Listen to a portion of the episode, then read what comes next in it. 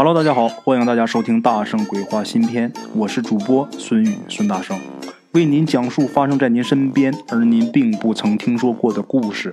每天晚上，《大圣鬼话》与您不见不散。老铁们，大家好啊！咱们今天呢不说故事了，今天大圣给大伙儿换换口味儿吧。今天给大家说风水吧啊！风水这个东西啊，对我们中国人的影响真的是很深远的。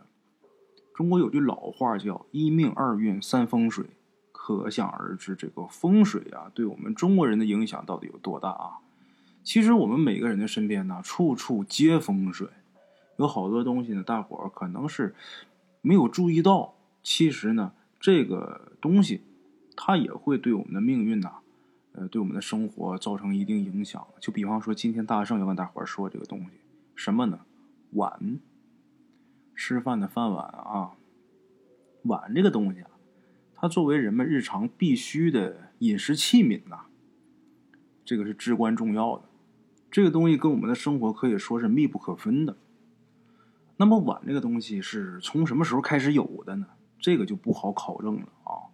但是我估计啊，碗这个东西最早最早它肯定不是用来盛食物的。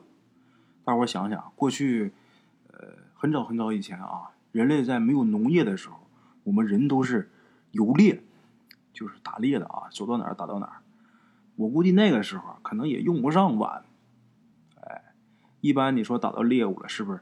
呃，在没有火的时候是茹毛饮血，有火了那就给它穿个棍烧熟了，直接吃了就得了。估计也用不上碗。那这碗，呃，我估计啊，它不盛食物，它应该是盛水的。我估计，大伙想想啊，你说打一只兔子，这玩意儿拿手一拎就回家了。但是如果你渴了的话，比方说有行动不便的人，他需要喝水啊。这个食物你可以拿手提着回去，那这水怎么办呢？是吧？他得弄东西装。我估计最早的碗可能是装水的，哎，慢慢演变成咱们现在今天吃饭这个东西啊。这都是我自己猜的啊，我瞎猜，这没有任何证据可考的啊。这一段纯粹是我自己瞎说。碗这个东西，嗯，从这个历史文献上可以追溯到新石器时代。那个时候泥制的啊，陶制的碗，在那个之前有没有其他形式的？不知道。哎，这个碗这个形状大伙都知道，都是一样的呀。碗口宽，这个碗底比较窄，下边它不是有那么一个座吗？那叫碗足。那这个碗大小它不一呀，这碗都多高呢？一般来说啊，标准的碗的这个高度就是这个碗口的直径，它的一半就是这个碗的高度啊。现在这个碗有很多样子了，材料也不一样了，工艺水平也不一样了，但是用途啊，多数都是盛装食物的。其实我们每天用的这个碗啊，它这个讲究有很多，大伙儿可能不知道啊。大圣先给大伙儿说第一个，第一个是什么呢？旧了的碗呢，你是不可以随便扔的，不是说这个碗我不喜欢了，我给它丢掉了啊，这个是犯忌讳的。老祖宗传下来有这么个说法，什么呢？这个新的碗、旧的碗，它寓意都是你的工作啊，是你的职业、你的生意。如果你把这个饭碗给扔了，那就意味着你把你工作呀、生意上这些好运啊给扔掉了。另外一个，这个碗呢，它的谐音是完，旧碗扔了，也就寓意着你扔完你就完蛋了。所以说，这个旧碗是不可以随便扔的。那么说不能随便扔这个碗，得怎么处理呢？旧碗不能随便扔，哎，你也不能乱送人。就是你用过的这旧碗啊，是不能乱送人的。你如果送人的话，也不是完全不能，但是送的那叫寿碗，你不能是平时你吃饭这碗不用了送人也不好。哎，亲朋好友之间可以送这个寿碗，比如说金的、银的呀，哦，它是代表延续的意思。这个是可以送的，这个旧碗呢不能送。那么说用过的这个旧碗啊，你说既不能随便扔，也不能送人，怎么办呢？哎，不能随便扔，不代表不能扔。扔之前呢，用红布啊把这碗给它包好了，才能扔。哎，反正一般现在这么干的很少啊，那碗就是旧了就扔了呗，没有那么多忌讳。但是其实那样是不好的。一般有好多做大生意的啊，就像这些小细节方面，他们是很注意的。因为他怕把自己这个好运给扔掉了。那当然说，你要是说这一天饭都吃不上，那你不用顾虑这个事儿，没准扔完之后你还能吃上饭。哈哈，就有这么一个说法啊，大伙儿也不必说非得一听完我这个东西就得多么多么小心。但是这个东西大伙儿知道也没有坏处啊。还有就是吃饭的时候，如果你用的这个饭碗突然间开裂了，它说明什么？这个吃着吃着饭，这碗自己就裂了啊。从玄学上讲，这个叫外应，哎，可能要倒霉。可能是有死去的亲人回来看你了，或者是啊，有垂危的病人，他有什么不祥征兆？哎，这个碗啊，突然间吃着吃着饭突然开裂啊，这个是大家一定要注意的。还有就是吃饭的这个碗，如果突然间破了，那么这碗还能接着用吗？大圣，我建议你，你就别用了。你就是再怎么节约啊，这种碗不要用。就是破口的呀，或者说掉一茬儿啊，这碗就别用了。你上一般有的低档一些餐厅啊，你去吃饭呢，好多碗也都是破的。这破碗咱尽量不用，为什么？因为这个破碗呐，寓意着你这工作呀不牢靠、不稳定，这收入啊，嗯不高，或者说有小人当道。所以说这种破碗，大伙儿一定要谨慎使用啊。还有是什么呢？这个破碗呢，一般在北方，每当有白事的时候，大伙都知道棺材头上摆的那碗倒头饭，那碗倒头饭一定是用一个破了茬的碗，破的边的碗里边呃装的这个夹上的饭，上面插着香，所以说用这个破碗是很不吉利的。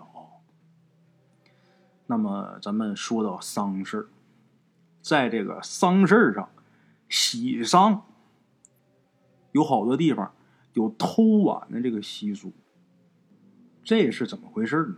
就比如说啊，去参加一位百岁老人的丧宴以后，然后把这碗偷偷的给他带走。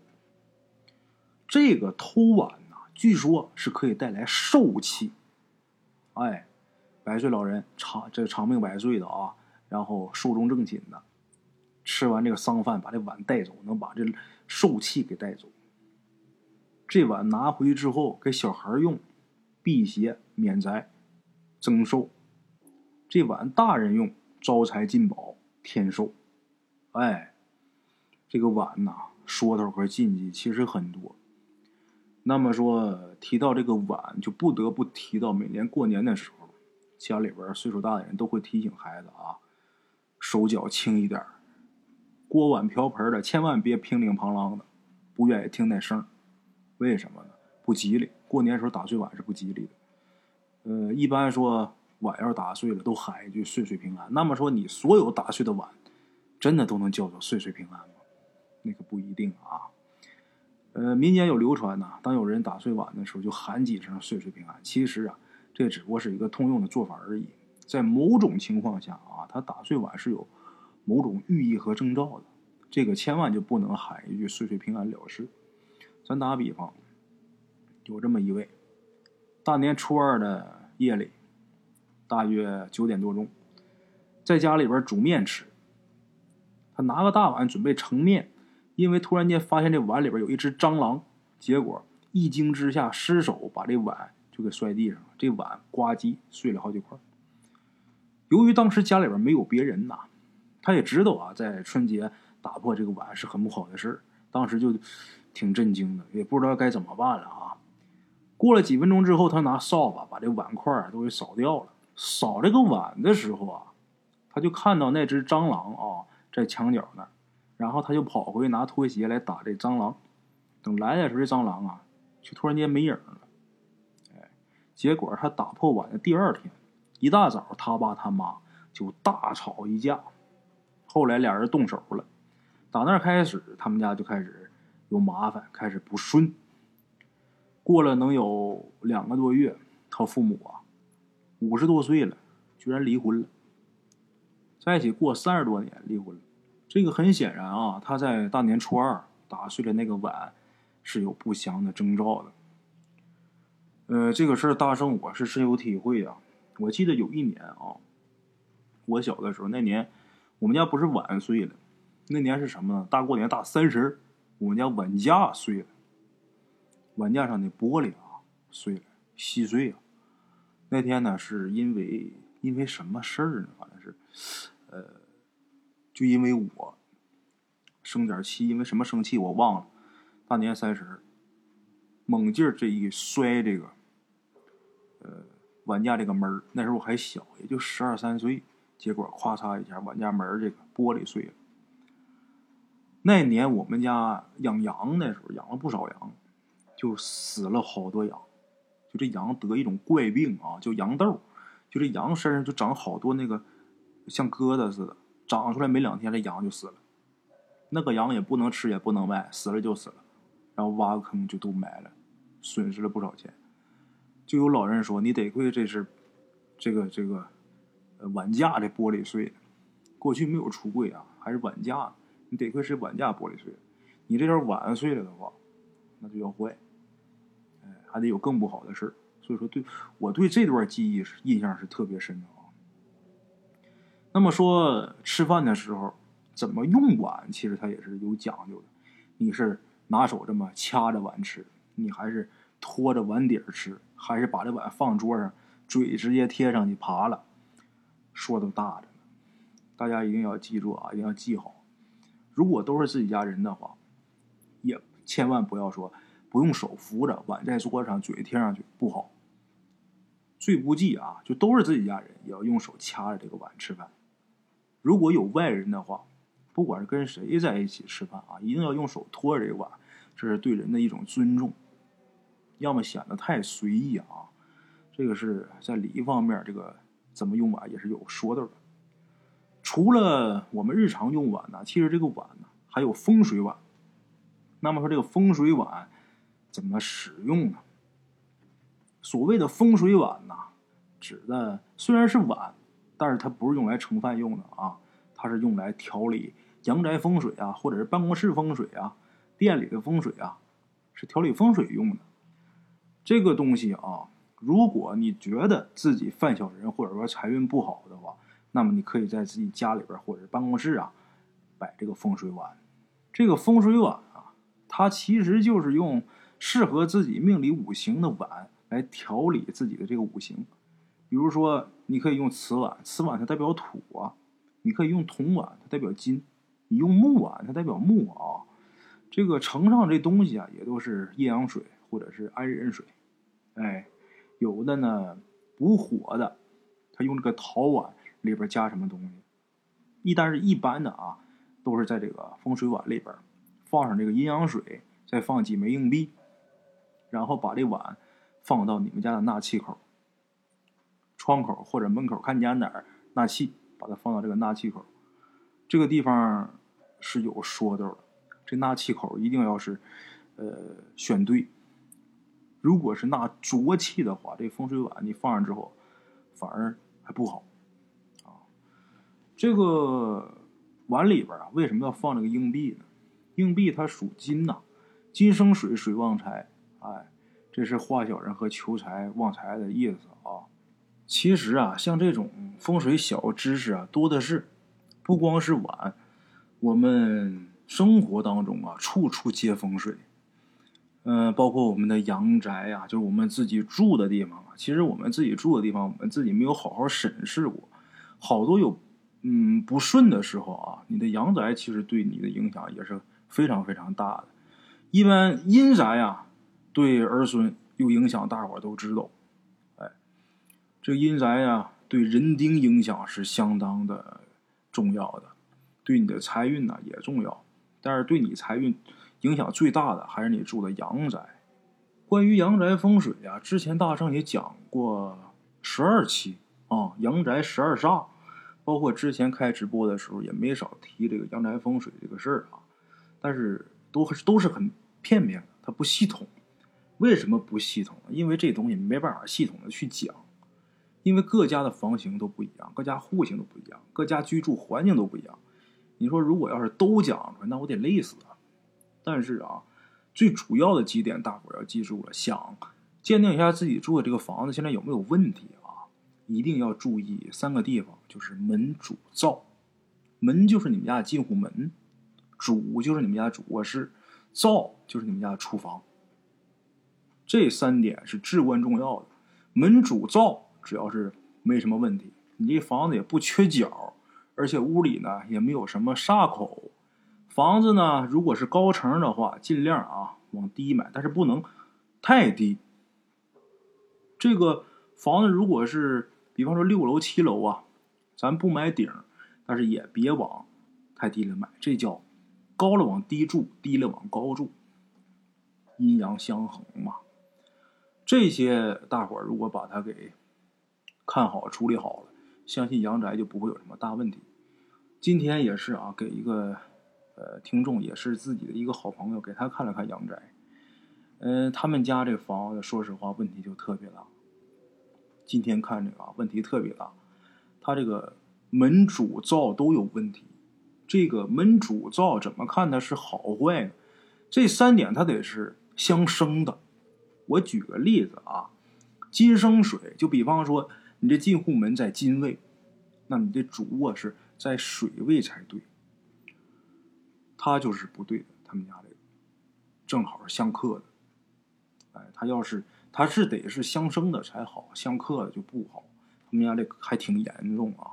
那说怎么办？也不能说马上就卖房，那就得调理。怎么调理？其实很简单。我告诉他，你从你家主卧室搬到副卧室就好了。在主卧室住，那就是六煞灾，那就是大凶。搬到副卧室，本来相克的这个局啊，变成相生的了，这个就特别好了。哎所以说，其实有好多东西不不是那么神妙，就是风水方面，简简单单的可能，呃，自己简单的做一下调理啊，就会对你自己有很大的改变和帮助。当然，风水这方面呢，我不愿意讲，还是愿意讲故事，因为讲故事啊，没有那些事儿。但是讲风水啊，就有一些人就会想，你说你讲那些东西，你是不是想让我们都找你看阳宅，然后你好挣钱呢？其实也对，你们猜对了。好了啊，风水的东西以后少讲吧。啊，以后还是尽量给大伙讲故事。然后最近呢，我是筹划着想给大伙出视频节目，就是给大伙拍一些 vlog 啊什么的这些小短片啊，啊，去探索一些比较恐怖的凶宅呀，或者一些自杀圣地啊，等等等等的吧，或者是做一些都市传说一类的呃。节目啊，包括有一些好的故事啊，我可以不讲，我可以把它拍成一个短片儿，哎，呃，用视频的方式把这个东西呈现给大家。故事如果有时间的话就讲，没有时间的话呢，咱就光做视频。做视频它就不像音频了，大圣我坐在这一百五，这就一期节目。如果做视频的话，可能一个星期啊能做一期就不错了，那个是比较浪费时间的啊。到时候看吧，嗯，先试着做两期。大伙如果喜欢的话啊，我们可以继续；如果不喜欢的话，我们就每天还是更故事啊。但近期不会啊，近期不会。近期大圣在减肥，因为现在稍微有点胖，不上镜。等我减了之后再说吧。减肥的道路还是很遥远的啊。这个视频什么时候上，就取决于我什么时候瘦下来啊。行了啊，也不是说特别胖，但是我还是想更完美一点。今儿啊，就先到这儿啊！明天同一时间，大圣鬼话，不见不散啊！茶楼人影错落用声音细说神鬼妖狐，用音频启迪人生。欢迎收听《大圣鬼话》。Hello，大家好，我是主播孙宇。现在吃完了饭，然后就回到自己的课室上啊。百度搜索“大圣鬼话”，跟孙宇、孙大圣一起探索另一个世界。那天山女子独守空城，也只是感谢鬼友们，感谢鬼友们，感谢鬼友们一路陪伴。大圣鬼话，见字如面。欲知后事如何，且听我下回分说。